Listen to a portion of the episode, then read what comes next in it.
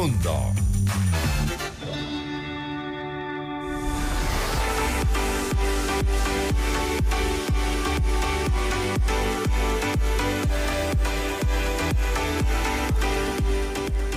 8 con 39 minutos. Regresamos y ya estamos conectados a las plataformas digitales en esta comunicación 360 en FM Mundo Live. Así es, también los invitamos para que se baje nuestra aplicación absolutamente gratuita FM Mundo 98.1, así nos pueden escuchar desde el lugar que ustedes deseen. Oye, hace un momentito nos comentaban qué bonito quedó el de entrada a través de la aplicación. sí, sí, sí, varias capturas de pantalla, incluso muy simpático. Bien, mi querida Nicole y Andy, que estaba ahí en el switcher, ah, en las cámaras. En las cámaras, con toda la tecnología para reportando. Ajá.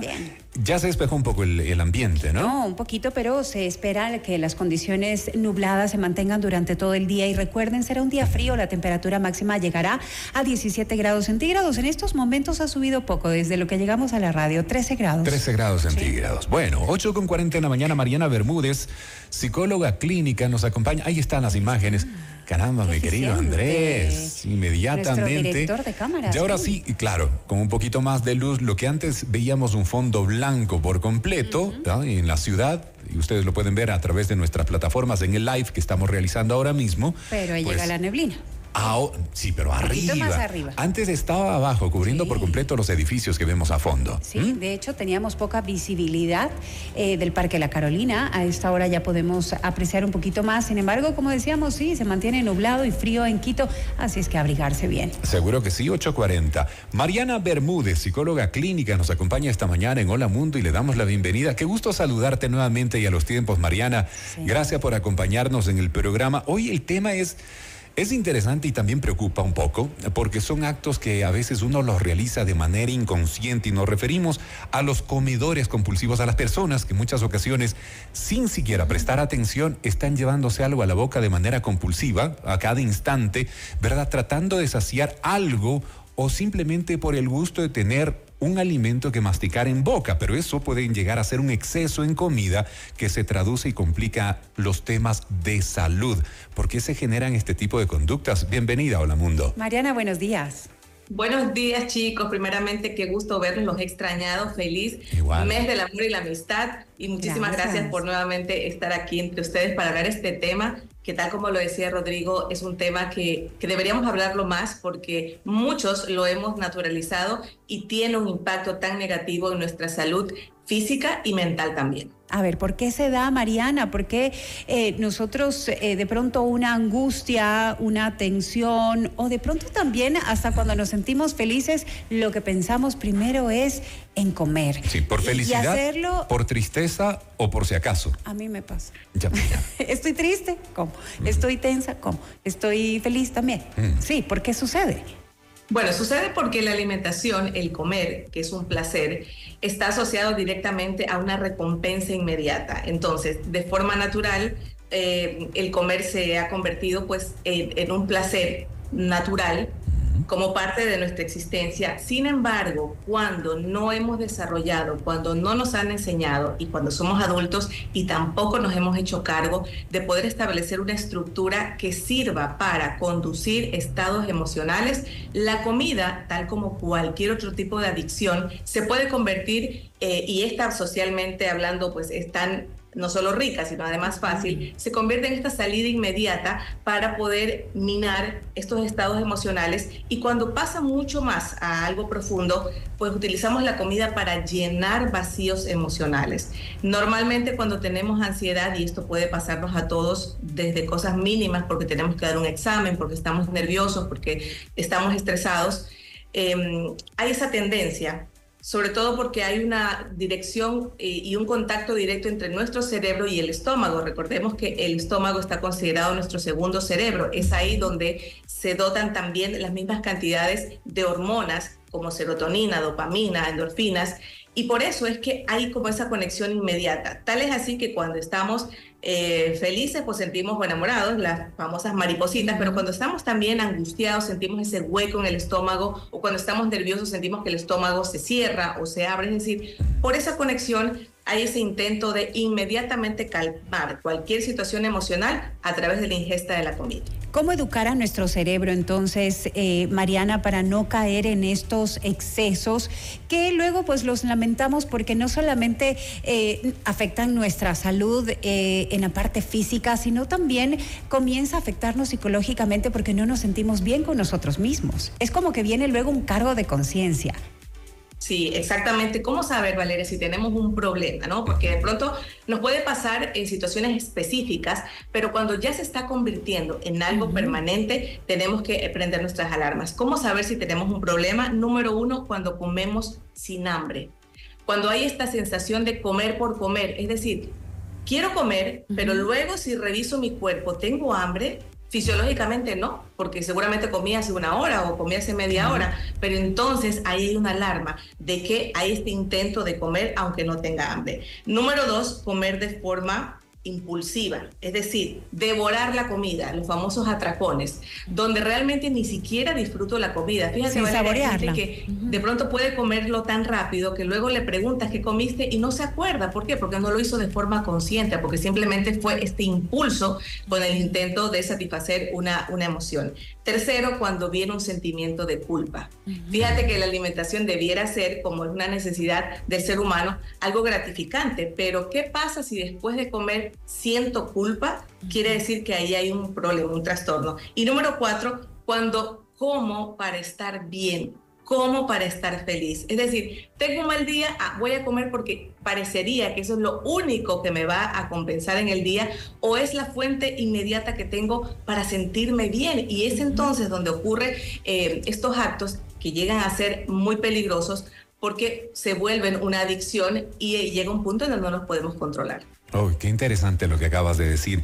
Mariana, a ver, entonces, eh, resumiéndolo un poquito, el comer debería ser no un acto eh, instintivo e impulsivo, sino más bien un acto consciente y paciente, ¿no? Tomárselo con calma y hasta tener una satisfacción de lo necesario para nuestro organismo. Ahora, si hemos venido pensando, o más que pensando, porque decimos que no es inconsciente, sino más bien viene por instinto, por, por impulso, si no hemos venido pensando de esa forma, ¿qué tan fácil puede resultar o por dónde deberíamos arrancar si queremos reconstruir, por ejemplo, esos hábitos y que no sea por instinto, por impulso, sino más bien únicamente por necesidad y lo necesario?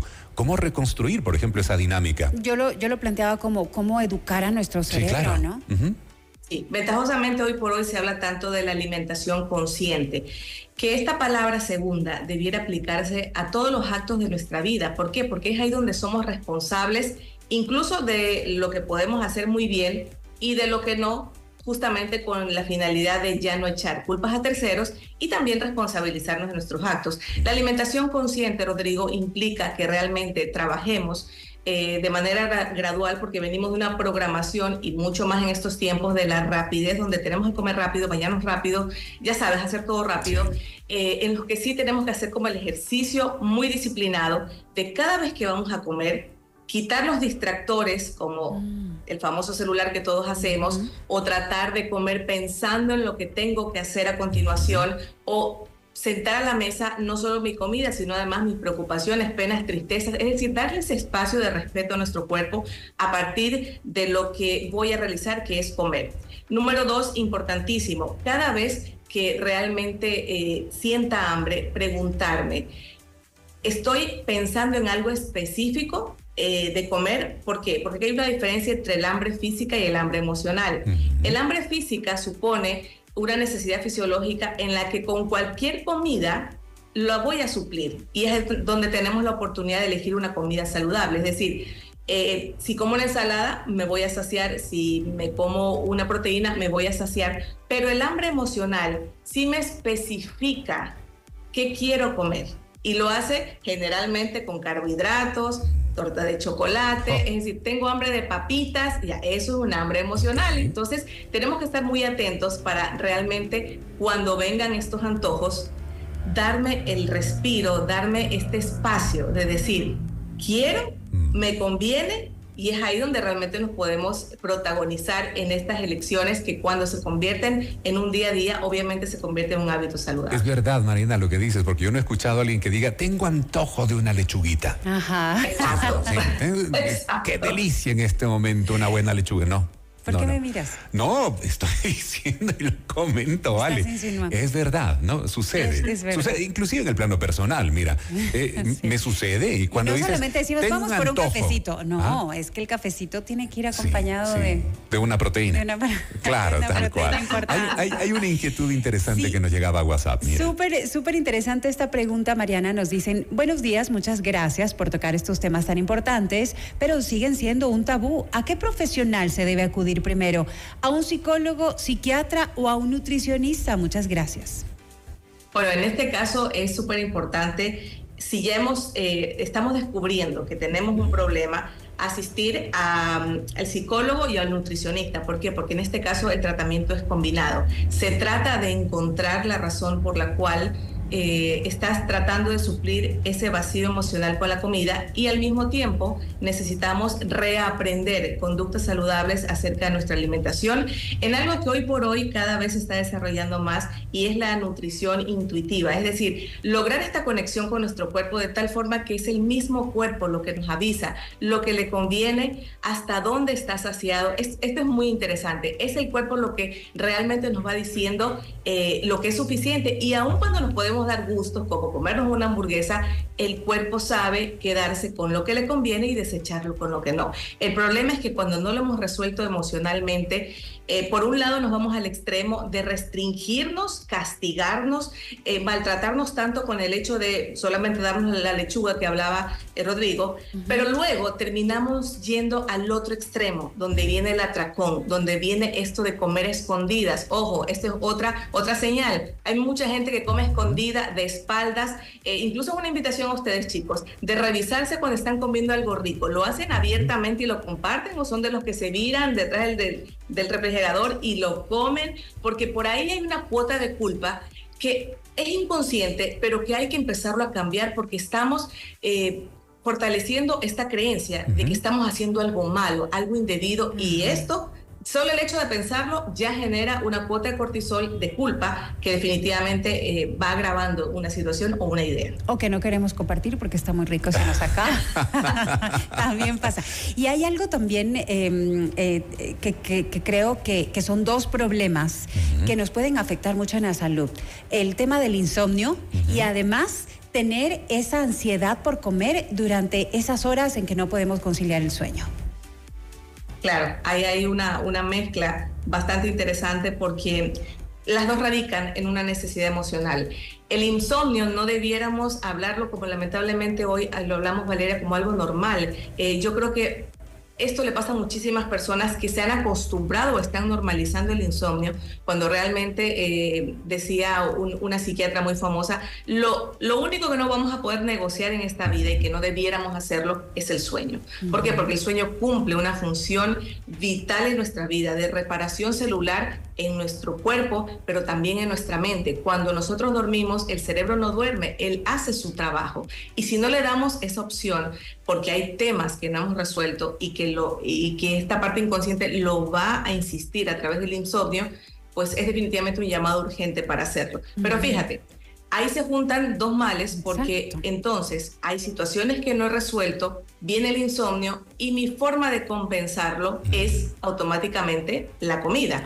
Entonces lo que estoy haciendo es fortalecer dos salidas de escape que no me llevan a ningún lugar que no sea el dañar mi salud física y mental.